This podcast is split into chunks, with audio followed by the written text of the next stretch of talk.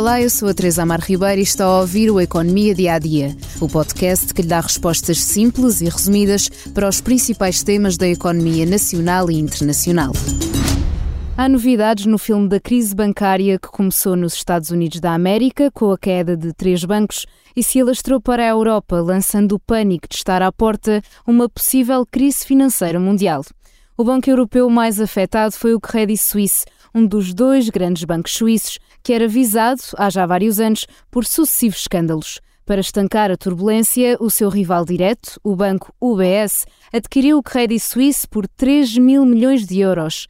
Ainda assim, o UBS pode aceder à ajuda do supervisor caso tenha necessidade e foi criada uma espécie de sistema de proteção, quase como o dado ao novo banco na venda à Lone Stars. A decisão teve dedo político de modo a descansar os contribuintes. Isto não é um resgate, é uma solução comercial, foi a declaração da Ministra das Finanças suíça. Na verdade, esta é mais uma intervenção bancária de que são exemplos os portugueses BES e Banif ou o espanhol Popular. De todas as formas, apesar de mais limitada do que se fosse uma liquidação, a exposição dos contribuintes persiste e houve mexidas legislativas para possibilitá-lo.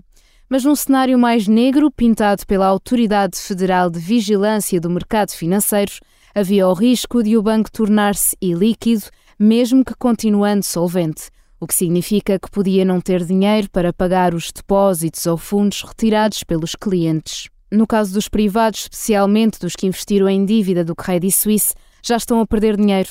Isto porque uma carteira de títulos no valor de 16 mil milhões de euros foi imediatamente amortizada e passou a valer zero.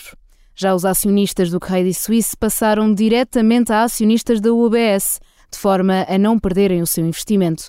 Uma hierarquia de imposição de perdas contrária à tradicional e que está a assustar os mercados. Christine Lagarde, presidente do Banco Central Europeu, disse estar de acordo com as decisões tomadas pelos suíços e mostrou-se disponível para atuar se houver essa necessidade. Mas a decisão suíça agitou os investidores e a semana abriu com os valores das várias bolsas no vermelho. Por hoje é tudo no Economia Dia a Dia, mas antes da despedida, convido a ouvir o podcast O Céu é o Limite, da jornalista Kátia Mateus. Mafalda Rebordão, da Google, e Sara Aguiar, da Amazon WS, são as convidadas. O problema em Portugal não é a falta de talento, é a falta de descaramento.